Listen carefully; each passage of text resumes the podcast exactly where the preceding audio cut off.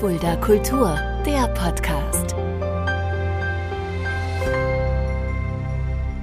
Hallo und herzlich willkommen, das ist Fulda Kultur, der Podcast. Mein Name ist Shaggy Schwarz und dieser Podcast wird präsentiert vom Kulturzentrum Kreuz e.V. mit freundlicher Unterstützung der Stadt Fulda. Bei mir heute eine junge Künstlerin, ähm, die ich über meine Arbeit beim Trafogelsberg-Projekt auch kennengelernt habe, die ja jetzt quasi auch eine Kollegin ist, denn sie auch bringt gerade auch aktuell einen Podcast heraus. Ihr Name Mo Krüger. Hallo Mo. Hallo. Ich habe gerade gesagt, es gibt ein Podcast-Projekt von dir, das nennt sich Zu Fuß zuhören. Was genau ist das und womit befasst sich dieser Podcast?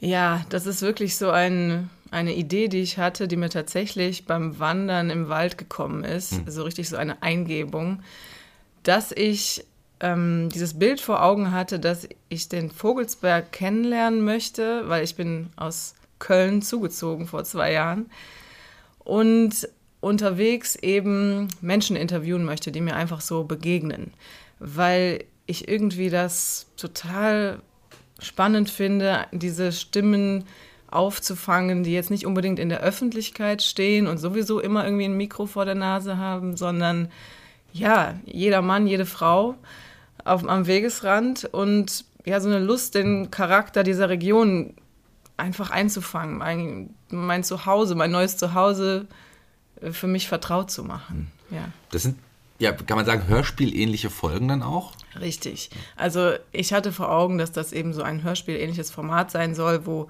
die HörerInnen sich zurücklehnen können und ein bisschen entführt werden in eine Welt voller Klänge, Geschichten, also sehr gemütlich, aber auch ein bisschen mystisch vielleicht auch. Der Vogelsberg soll ja auch mystisch sein. Ich äh, bin da auch auf der Suche nach diesen Geheimnissen.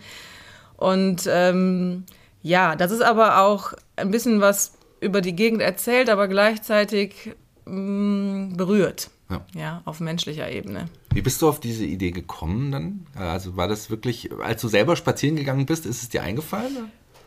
Ähm, also an dem einen Tag war es tatsächlich wie so ein Ah-Moment, dass ich hatte ehrlich gesagt noch ein Bild vor Augen. Es war etwas verrückter, dass ich, dass ich als Ohr verkleidet durch die Gegend laufe.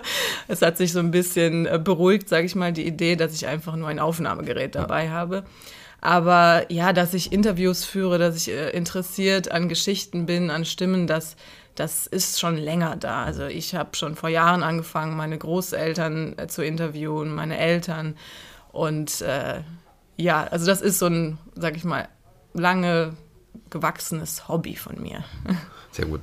Das wird ja gefördert vom Trafogelsberg-Projekt. Da haben wir auch schon hier im Podcast schon drüber geredet. Es gibt auch einen extra Podcast, den ich auch führe, Trafogelsberg, der Podcast. Erklär mal ganz kurz unseren Hörern, was das Trafogelsberg-Projekt ist, vielleicht mit ein paar Sätzen. Ja, der, also der Vogelsberg ist ähm, eine Modellregion in, dieser, in diesem Förderprojekt Trafogelsberg und das wiederum ist eben ein Projekt, was ähm, im Rahmen von Trafo, ja.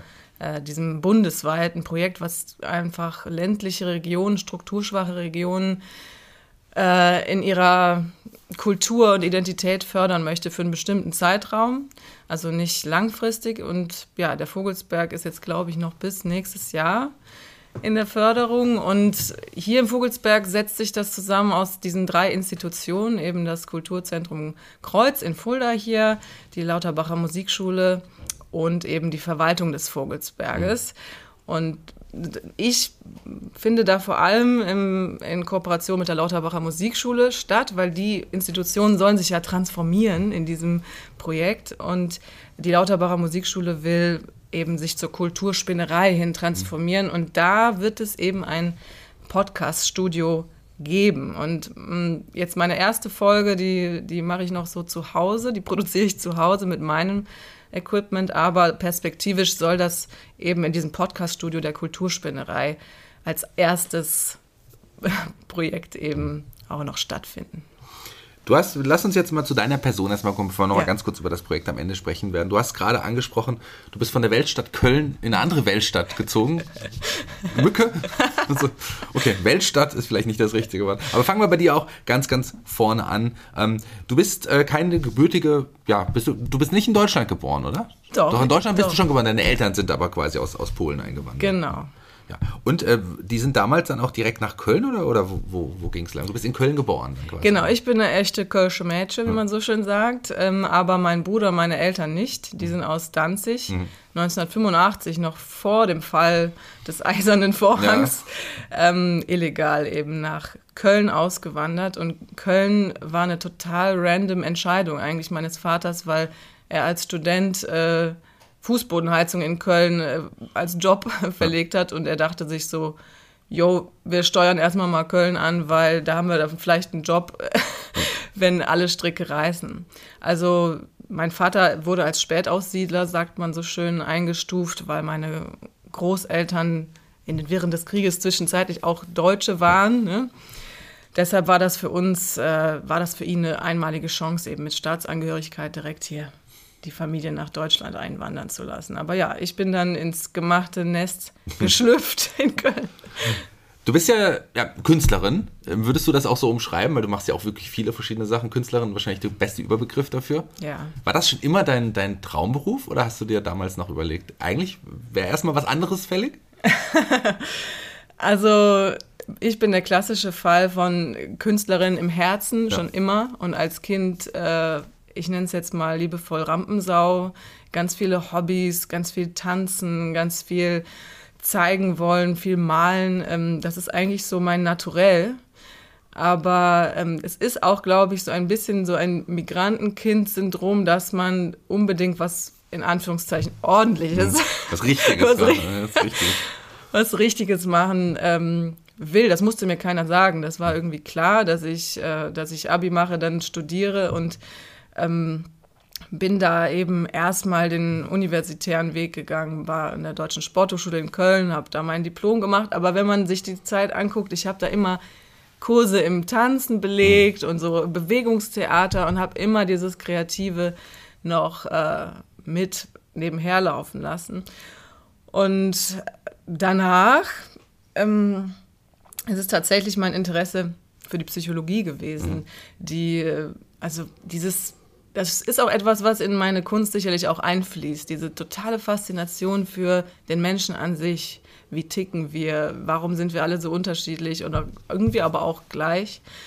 Ja, ähm, und habe dann mich noch entschlossen, Psychologie zu studieren, aber jetzt bin ich schon so ein bisschen in meine einfache Biografie-Aufzählung. Ähm, vielleicht willst du da noch was zwischenfragen. Ich würde gerne, also du hast ja tatsächlich äh, während des Jobs auch als Tanz, Tanzen hast du angesprochen, als Tanzlehrerin ja. gearbeitet, ja. das ist auch ein wichtiger Punkt. Ja. Ähm, und die Psychiatrie hast du gerade angesprochen, Bewegungstherapeutin in, genau. der, in, der, Psychiatrie mit Drogenabhängigen unter anderem. Ich arbeite ja, ja selber auch in der Kinder-Jugendpsychiatrie, ich mache da Impro-Theater mit den, mit den Kindern dort fort. Ich bin auch Impro-Trainer und ähm, das ist schon wirklich eine besondere und eine wichtige Arbeit, oder? Ja, also das war direkt nach dem Studium, da war ich, glaube ich, zarte 23 Jahre alt. Das war natürlich krass für mich, äh, direkt in die Psychiatrie in, mit, mit diesem Klientel. Muss ich schon sagen, war ich auch am Anfang echt ein bisschen geschockt. Mhm. Also man kommt aus der Uni und denkt, ich kann mit Bewegungstherapie die Menschen heilen. und ähm, wurde dann in so ein Setting geworfen, wo ich erstmal gelernt habe, wie der Hase läuft und dass äh, natürlich ähm, viel in dem Bereich gemacht werden kann, was auch heilend ist. Aber gerade im Entzug, in der Station, wo ähm, Menschen einfach zum kalten Entzug da sind, und nicht kalt, aber da mh, mm, war ich ein bisschen desillusioniert, muss ich sagen. Und deshalb war es dann auch relativ schnell klar, dass ich irgendwie noch weiter möchte. Mhm. Also, dass es, dass es das nicht ist, wo ich bis zur Rente irgendwie bleibe. Und ähm, hatte dann kurz noch die Idee, dass ich vielleicht Lehrerin werden könnte, wie vielleicht viele das mal gedacht haben.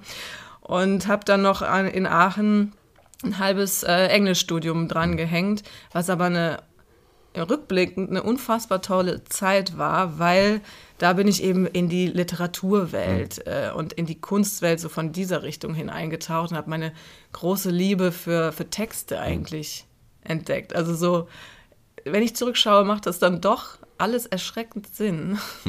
Ja, also ist, äh, so durch unsere Erfahrung werden wir zu den Menschen, die wir heute sind. Mit allem, was wir lernen, was wir mitbekommen, das macht uns zu dem, was wir sind. Deswegen sehe ich das nie irgendwie als Fehler an, mal in eine andere Richtung kurz zu schauen und zu also erfahren, ist es das, das ja. vielleicht das Richtige, vielleicht nicht das Richtige, aber es gibt einem trotzdem immer viel mit auf den Weg. Ja, ja, definitiv. Vor allem manchmal wird man es erst später verstehen, wohin der Sinn lag. Ein anderer Weg, den du äh, gegangen bist, ist der Urlaubsweg in Norwegen. ja, schöne Überleitung.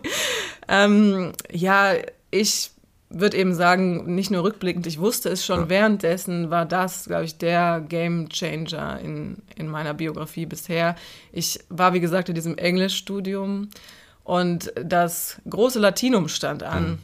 Unfassbar viel Arbeit und das war für mich der richtige Zeitpunkt, um zu sagen, Moment, ich überlege nochmal, mhm. ob ich wirklich Lehrerin werden möchte. Habe mir ein halbes Jahr lang Zeit genommen, habe viele Reisen gemacht, aber unter anderem eben diesen Pilgerweg, der von Oslo nach Trondheim mhm. führt.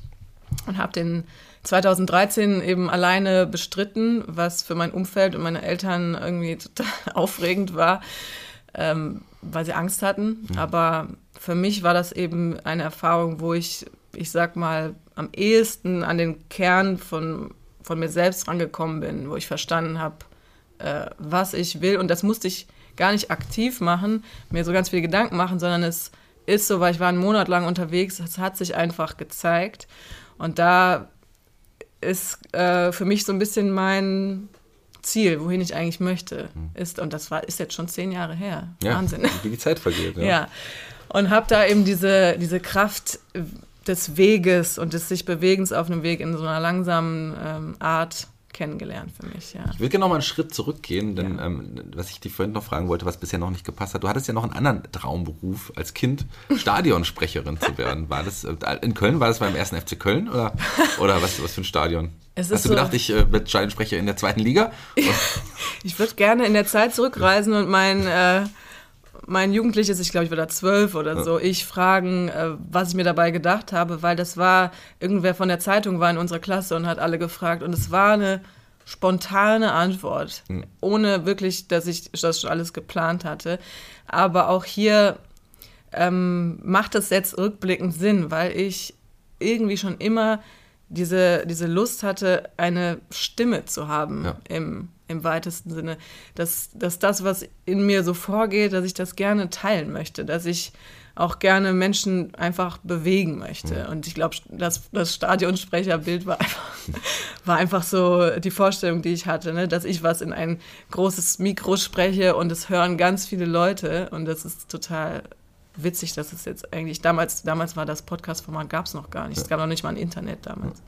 Jetzt, aus dem großen Mikro ist jetzt ein kleines Mikro geworden, was du mit dir nimmst. Und aus der ja, kleinen Mo ähm, ja. äh, sind auch zwei kleine Wesen entstanden in der Zeit deines Studiums auch. Du hast, äh, bist zweifache Mutter. Ja, so. genau. Ich habe zwei Kinder. Die eine ist äh, sechs und gerade in der Schule, der andere äh, vier Jahre alt. Ja, äh, das ist quasi nachdem ich dann, um das mal einzuordnen, von der Pilgerreise wiedergekommen bin, habe ich trotzdem erstmal an der Uni angefangen, um um irgendwo, ich sage es ganz ehrlich, einfach Geld zu verdienen. Und in der Zeit, ähm, ja, habe ich dann auch meine zwei Kinder bekommen. Nicht ohne noch eben ein Fernstudium in Psychologie nebenher zu machen, was ich mir dabei gedacht habe. ähm, nee, ich habe mir da schon was bei gedacht, eben, weil diese, diese Faszination für den Menschen ist einfach geblieben. Das erschien mir damals als das Richtige und finde ich auch immer noch richtig. Und da habe ich eben meinen äh, Bachelor in Teilzeit gemacht, während das hat eigentlich ganz gut gepasst, muss ich ehrlich sagen, mit den kleinen Kindern in Elternzeit eine andere Sache zu haben, die einen äh, begeistert und auch ein bisschen ablenkt.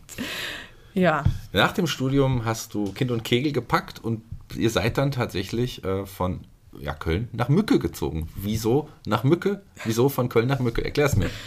Diese, diese Frage kriege ich oft gestellt.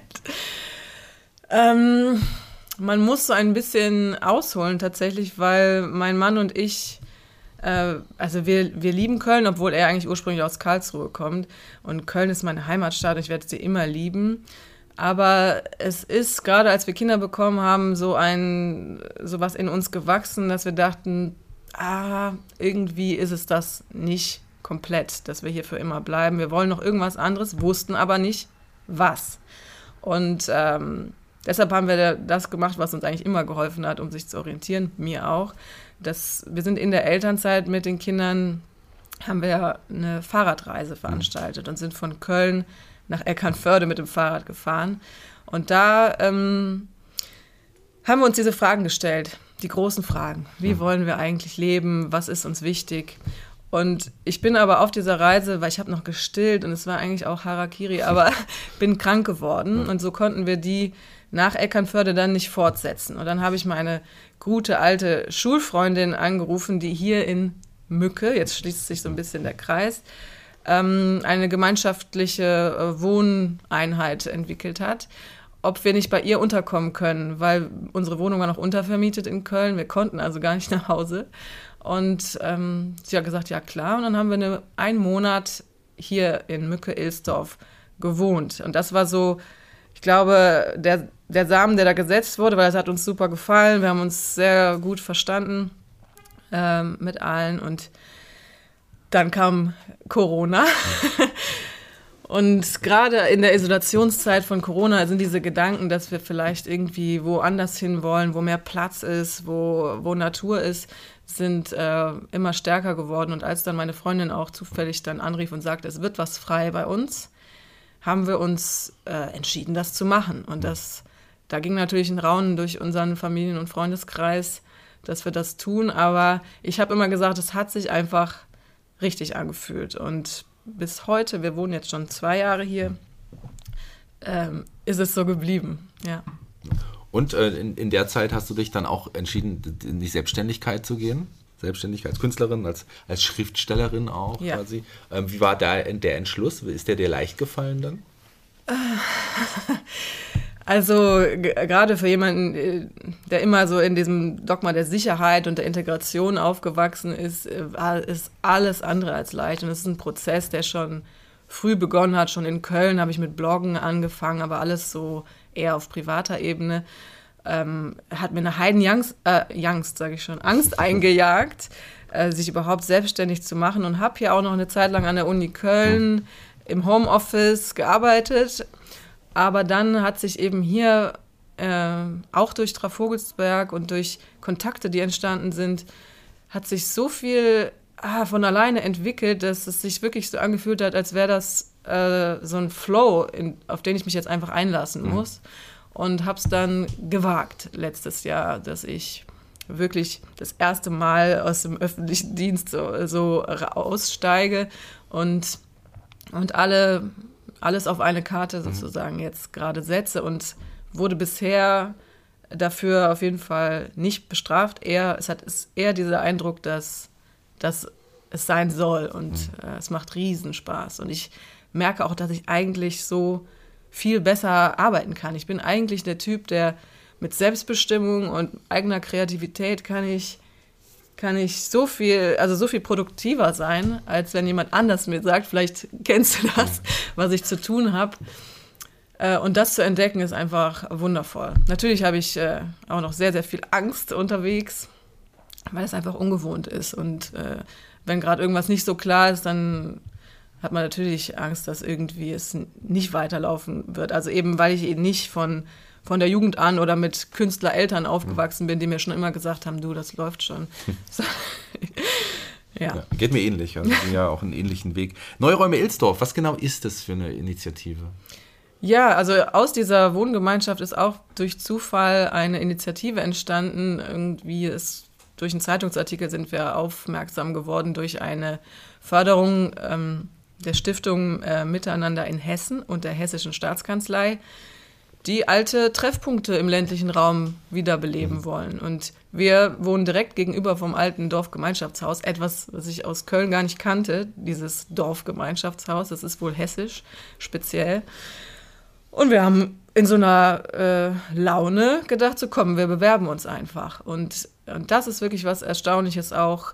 Ähm, mit dem Moment, wo wir uns beworben haben, hat das äh, Fahrt aufgenommen und alles hat geklappt. Finanzielle Förderungen, für die wir uns beworben haben, haben geklappt und haben letztes Jahr dort eine ähm, große Kunstausstellung mit, äh, mit einem Fest, mit Musik, wo wir alte Fotos vom Dorf verbunden haben mit moderner Kunst, sodass wir, ähm, sag ich mal, alt und jung das ganze Dorf an Bord hatten, weil ja. alle irgendwie fasziniert waren und aus dem hat sich ganz viel entwickelt, dass wir auch in Mücke an anderen Orten Theaterstücke organisieren. Wir hatten Antagon aus, also das Ensemble aus Frankfurt in der Gesamtschule, in Mücke, was ein Riesenspektakel war. Und ähm, das Dorfgemeinschaftshaus wird jetzt auch saniert, weil wir eine finanzielle Förderung zusammen mit dem Bürgermeister er erworben haben.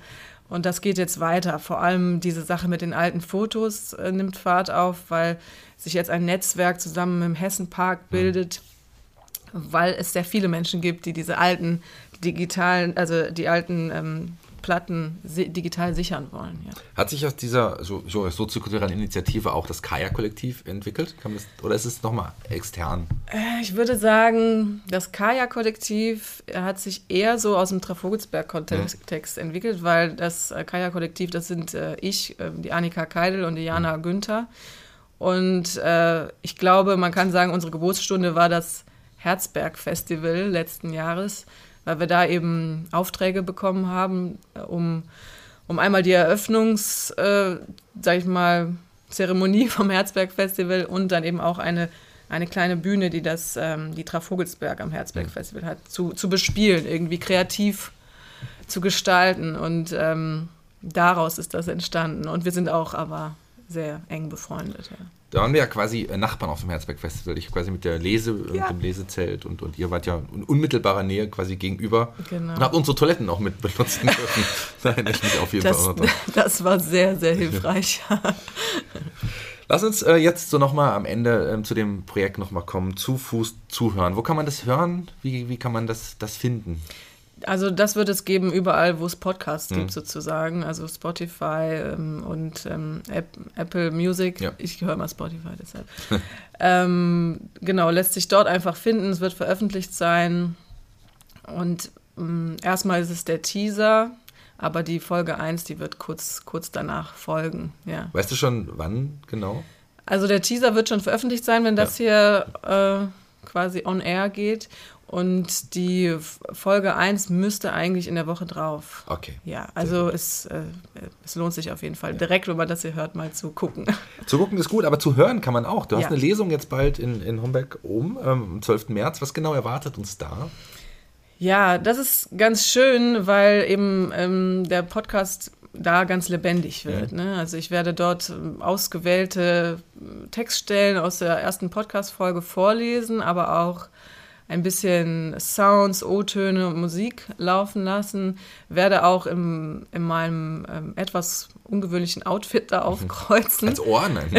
nein, nein, das Ohr ist es eben nicht, aber ich, ähm, das führt insofern dahin, dass was mich das, was mich auch noch inspiriert hat zu diesem ganzen Podcast, sind eigentlich so die Traditionen von den äh, Zimmermanns Handwerksgesellen, ja.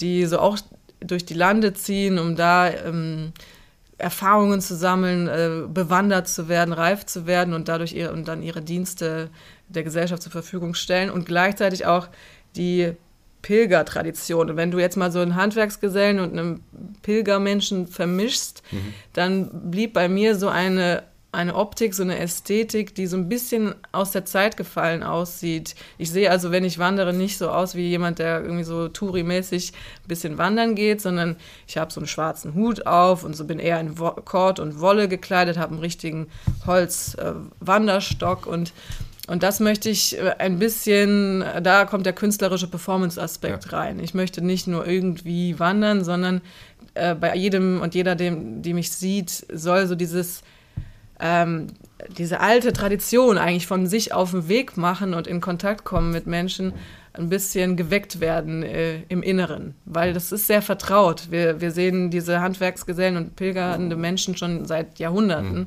und das will ich so ja wecken dieses ja. Gefühl. Aber wie bin ich jetzt darauf gekommen? Die Lesung. Die Lesung, da habe ich gefragt. Genau. Ich werde auf jeden Fall in diesem Outfit dort aufkreuzen und, ähm, und den Podcast lebendig machen. Und was super schön ist, im Anschluss wird es ein Gespräch geben mit der Autorin Astrid Ruppert, die ähm, auch schon mehrere Bücher veröffentlicht hat. Die lebt in Homberg oben.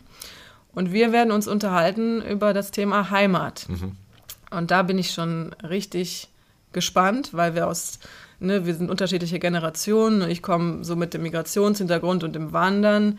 Und, ähm, und was sie eben da mitbringt, weiß ich noch gar nicht. Wir haben uns noch nicht kennengelernt. Deshalb ist es eben so so spannend, da freue ich mich drauf. Komm vorbei, 12. März, Homberg oben. Generell, wie kann, ab 15 Uhr. Ab 15 Uhr. Generell, wie kann man dir folgen? Wie kann man mehr Infos über dich erfahren?